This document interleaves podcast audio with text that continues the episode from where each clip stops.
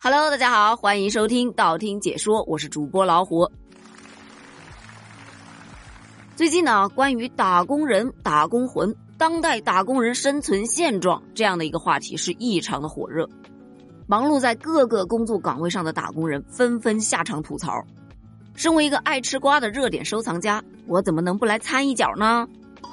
作为一个曾经的幼教工作者呀，我就来跟大家分享一下幼师到底有多不容易。就现今社会上啊，太多对幼师这个职业的质疑了，甚至有一种说法：幼师嘛，不就是带孩子的，跟保姆有什么区别吗？区别，那区别就大了。我就先不说专业，你保姆，你只用带一个孩子，了不起两个三个，对吧？幼师，你面对的是整整一个班儿啊，一个班儿少说也二十几、三十来个孩子了吧？再来说专业。你保姆不需要琴棋书画样样精通吧？幼师呢？当然，你考试的话只用考两门：综合素质和保教知识与能力。但是就这两门涵盖的东西，你知道有多少吗？来，我给你掰扯一下啊：声乐、舞蹈、美术、幼儿园课程、学前儿童语言教育、学前儿童科学教育、教育社会学、儿童文学、学前教育学、幼儿心理健康教育学、普通心理学、儿童心理学。幼儿教育心理学、学前儿童卫生学、幼儿保健学、幼儿教育研究方法等等等等，全部都要学。从生活层面来看的话，幼师跟保姆确实也没有太大区别，也是带孩子的，给孩子喂饭呐、洗脸呐、擦屁股啊、哄睡呀。但是，幼师啊，他是要对孩子进行启蒙教育的。你没点专业知识，你怎么帮助幼儿获得有益的学习经验？怎么促进他身心全面和谐的发展呢？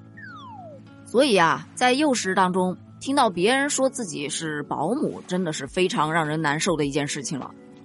这个难受啊，还不是说看不起保姆的意思啊，实在是因为活干的一点也不少，但是工资比保姆少多了。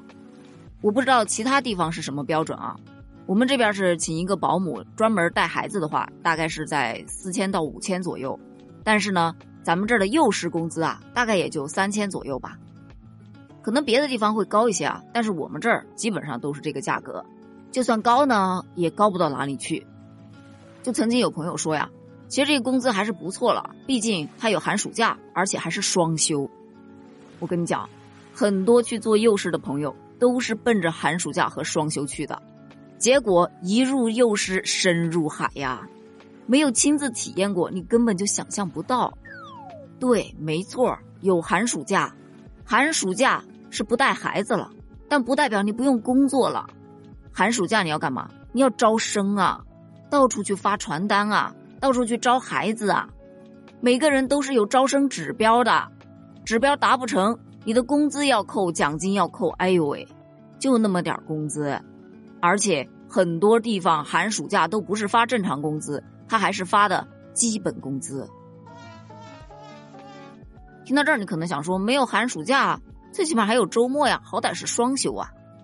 啊，确实是双休，也只是偶尔双休，时不时的就要加个班啊，培个训呐，做个活动啊，更新环创啊，也没有什么太多休息的时间。呃，说到这个环创啊，我想起来一种说法，有人说呀，幼师就是个捡破烂的，这个说法我是举双手双脚赞成的。如果你家里有正在上幼儿园的小朋友，那么我相信你应该多多少少都会收到老师的信息，什么有的时候是要带两个矿泉水瓶子啊，有的时候是废鸡蛋托啊，有时候是快递箱子啊，或者是石头啊、捡树叶呀、塑料袋儿啊等等等等的这些东西啊，对于家长来说都是废品，但是对于老师来说真的特别有用，它可以用来做教具，可以做成体智能的玩具。可以做成漂亮的主题环创，还可以给宝贝们做一些创意画。现在社会啊都主张环保、废物再利用，可以说在这一点上，幼师是走在时尚尖端的。而且，但凡你身边有一个做幼师的朋友，你可以看到啊，他家里的快递箱子啊、鸡蛋托啊、泡沫啊这些东西，从来都舍不得扔的，就想着哪一天能派上大用场。如果你孩子的老师啊，请你帮忙收集这些废旧物品，如果你家里有的话，就配合一下吧。因为如果材料不够的话，你就很有可能在附近的垃圾桶或者垃圾站旁边遇到你孩子的老师。那当然，如果你真的遇到了，请装作不认识，毕竟老师也是要面子的嘛。再说到幼师啊，其实还有另外一个比较敏感的话题，就是打孩子事件，对吧？特别是我记得好像前年吧，大前年还是前年，嗯，出现什么拿针扎小朋友的这种事件。其实你别说家长觉得很愤怒，就我们啊看着也觉得特别愤怒。本身家长跟老师之间这个信任关系就不怎么牢靠。再出来这些渣渣老师，就把这原本就老师跟家长之间的这种不牢靠的信任关系啊，弄得更加脆弱了。那每个孩子都是父母的心头肉，那真的就是含在嘴里怕化了，捧在手里怕碎了。把孩子送到幼儿园是时时刻刻担心孩子有没有饿着啊，有没有被小朋友欺负啊，老师有没有凶他，有没有打他呀？其实呢，家长有这方面的担心真的是可以理解的，但是怀着恶意去揣测。那好事儿也会变成坏事儿，跟大家分享一个真实案例啊，真的就是在我身上发生的。那个时候我还是在幼儿园做领导，那天上午我正在办公室整理文案，突然就有一对家长冲到我的办公室里拍桌子，说要投诉我们老师。投诉的原因是有小朋友欺负他家孩子，老师不仅没管，还站在旁边笑，让他觉得老师非常不尊重他的孩子，所以他非常非常的生气。那我就先安抚了一下他的情绪啊，了解了一下情况。哦，这我就要提一下啊，因为现在啊，社会上面这种老师打孩子的现象太多了，所以呢，很多幼儿园都是开放了监控视频给家长的。也就是说，家长是在手机上随时随地都能看到孩子在幼儿园里发生的情况。而这一位家长，他就是通过自己在家里看的监控发现的这样一个情况，于是，一分钟都没在家里多待，直接就冲到办公室来了。安抚好家长的情绪之后，我就去找老师了解了一下情况。我记得那名老师啊，当时被问的懵了，真的就懵了。事实呢，这两个小朋友确实有拉扯，但是并不是家长说的在打架啊，别人小朋友在欺负他，而是他家小朋友啊今天穿来的一套衣服上面的那个图案啊，是一个动画片里面的人物。另外一个小朋友呢，就点了点他衣服上的那个图案，跟他说这个动画片他也看过。里面的谁跟谁是怎么打架的？然后就搁那儿两个人就是你来我往，就在模仿嘛。那一个是正义的化身，一个扮了怪兽，不得互相推拉两下呀？老师觉得他们很可爱，然后在旁边笑了一下。当然后来老师也是制止开了。可是家长看到的就只看到其他小朋友在装怪兽，哎，推他家小朋友。这也只是一件很小的事情。后来小朋友也是跟他的父母去说了，他们之前是在玩游戏。家长也是一脸歉意的给老师道了歉，不过这件事之后啊，这个老师感觉很伤心，坚持做完了那个学期呢，就离开了幼教这个行业。其实这种情况啊，我面对了有很多很多，因为我真的处理了非常多家长跟老师之间这种不信任的关系，大到啊家长怀疑老师打孩子，小到呢老师发的朋友圈的照片里面没有他家孩子也能找过来，就说老师是不是不喜欢他家孩子。那么一般呢，遇到这样的情况，我们都会去告诉老师，拍照的时候要清点一下人数，千万不要落下任何一个孩子。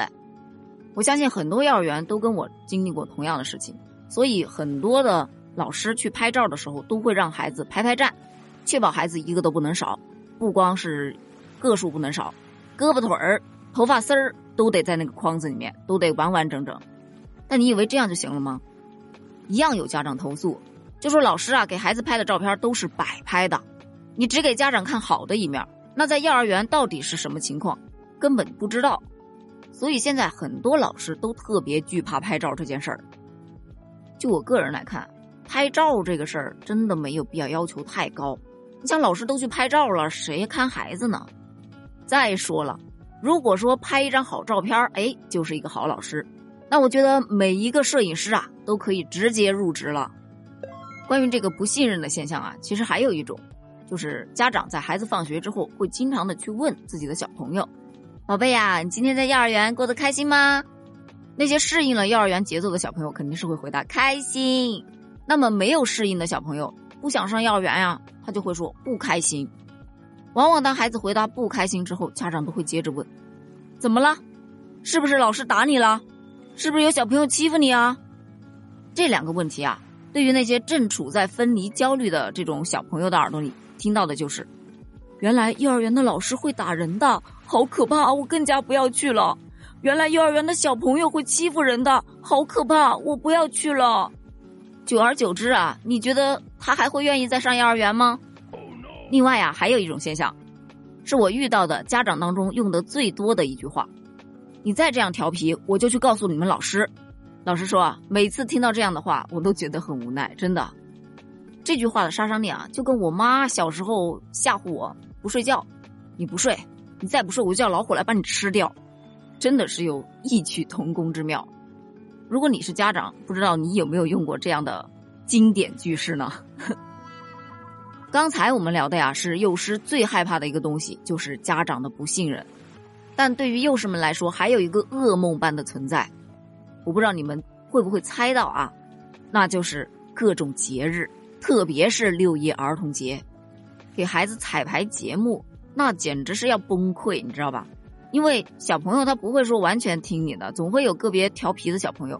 也就是说，你可能把这个小朋友好不容易抱到了他的该站的位置上，另外一个小朋友又跑了，你又得去抓另外一个小朋友，就是如此反反复复无穷尽也。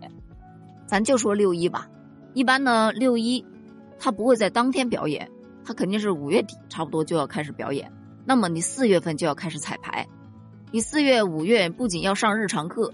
毕竟学习进度不能落下嘛，还要挤出时间去排练节目。你以为光排练就完了？还要准备节目所需的道具啊、服装啊等等这些东西。但最让老师心累的呀，就是给孩子化妆。表演之前，小朋友都要上妆，对吧？但你想象一下，小朋友会老老实实的坐在那里让你画吗？就算他老老实实坐在那儿画完了，他的小手也是到处摸的，所以不一会儿就会看到。妆都花了，又得补，你画的好看吗？那是你应该做的。那要是你手一插，把人家孩子画难看了，人家长还得不高兴。所以啊，真的心累呀。综上所述啊，幼师真的没有你们想的那么轻松。这个行业是工资低，工作又繁重，信任感还低，所以就导致这个行业流动性非常的大，有非常非常多读了幼师专业好几年，好不容易毕业的孩子。走进幼儿园磨练这么几个月，立马转行了，放弃了。所以能坚持做幼教好多年的老师，一定是真的喜欢孩子、爱孩子的。没有点热爱，真的做不下去呀。